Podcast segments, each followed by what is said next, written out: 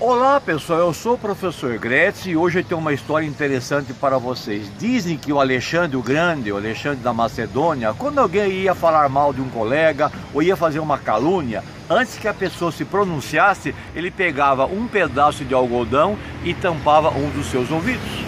E um dia alguém mais arrojado perguntou para o Alexandre: por que você coloca esse algodão no ouvido quando alguém vem falar, fazer uma calúnia de alguém ou reclamar de um colega? Ele diz o seguinte: eu reservo um ouvido para que aquele acusado possa também se defender.